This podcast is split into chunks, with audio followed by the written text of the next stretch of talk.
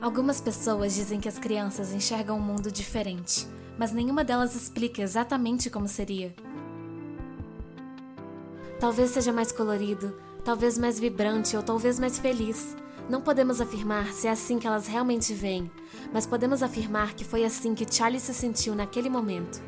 Ele olhou para todos os lados e ali, ali, era familiar. Ele foi em direção ao balcão. O cheiro de chocolate que estava espalhado por todo o local o deu fome. Ele ouvia as pessoas conversando, nem ligava mais se sentia que elas estavam encarando. Naquele momento não importava.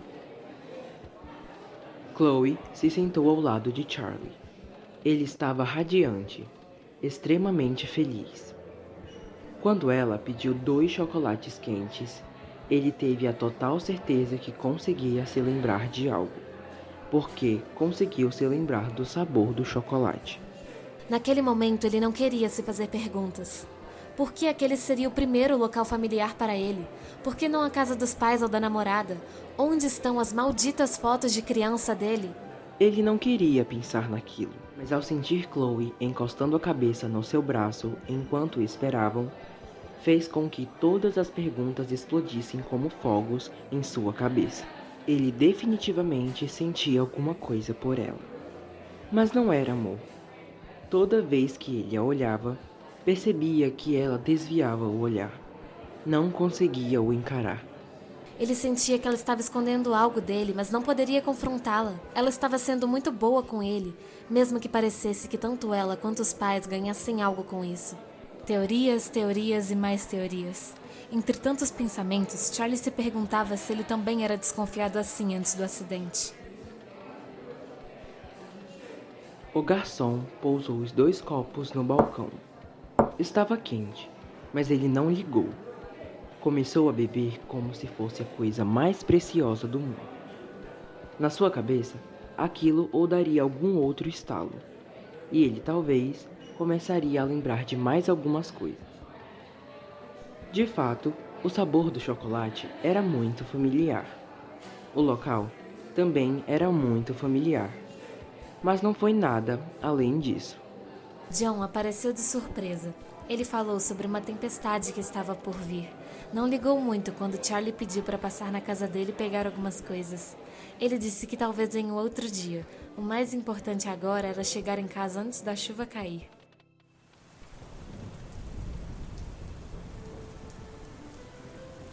A tempestade ainda demorou a chegar. Só aconteceu no fim da tarde.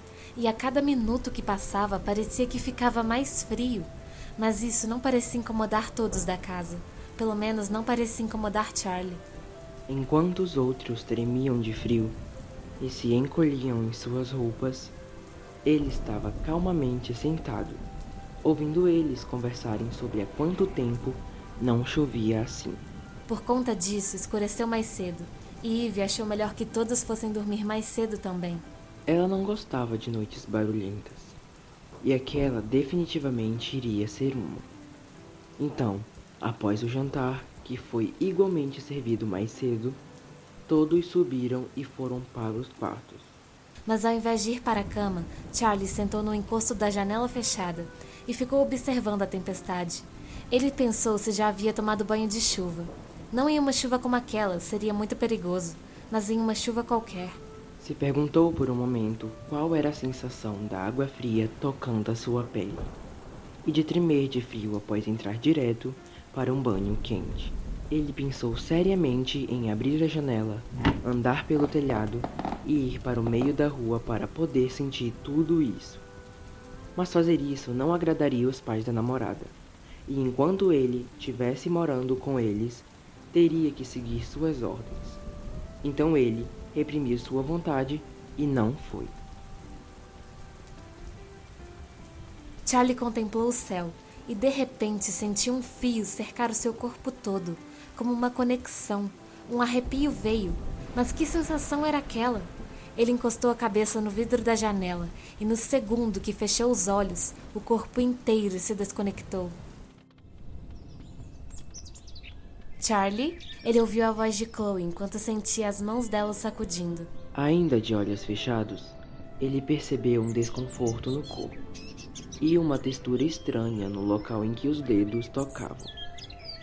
Ouviu a namorada o chamando outra vez e finalmente abriu os olhos. O sol veio diretamente nele. Era manhã. Ele tinha adormecido. E tinha algo muito errado. Ele estava em uma cavidade enorme, deitado no chão. Chloe estava de joelhos ao seu lado e os pais dela estavam com Calvin na parte de cima da cavidade, no solo normal. Onde eu estou? O que aconteceu? Ele se sentou rapidamente. Acordamos de manhã e fui te chamar no quarto, mas não te encontrei.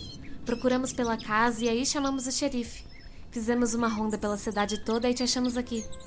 E que lugar é aqui? Chamamos de Cratera do Desconhecido. Algo de forte impacto atingiu aqui, mas não deixou vestígios. Estranho, não acha? Ela perguntou, estendendo a mão para o ajudar a levantar.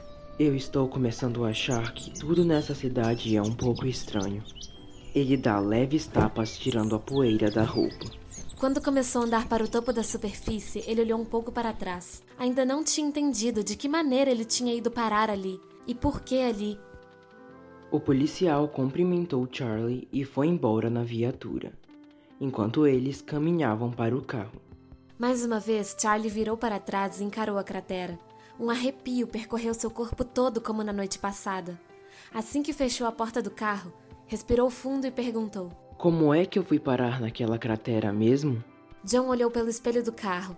Parecia que tinha apertado mais forte o volante, mas devia ser apenas uma impressão, Charlie pensou. Apesar de ele ser um pouco estranho às vezes. Achamos que você deve ser sonâmbulo, Ivy falou, virando-se para ele. Isso é impossível, Charlie afirmou. Por quê? Porque. Porque eu não durmo. Charlie conseguia ouvir a badalada de um relógio na sua cabeça, como uma autossabotagem, alguma coisa que o impedia de lembrar do passado, um barulho alto que impedia seus pensamentos mais concretos. Havia algo que ele precisava saber. Era importante, ele conseguia sentir isso. Mas o que? O que poderia ser e como ele faria para lembrar mais rápido? Não havia respostas, só a badalada que continuava.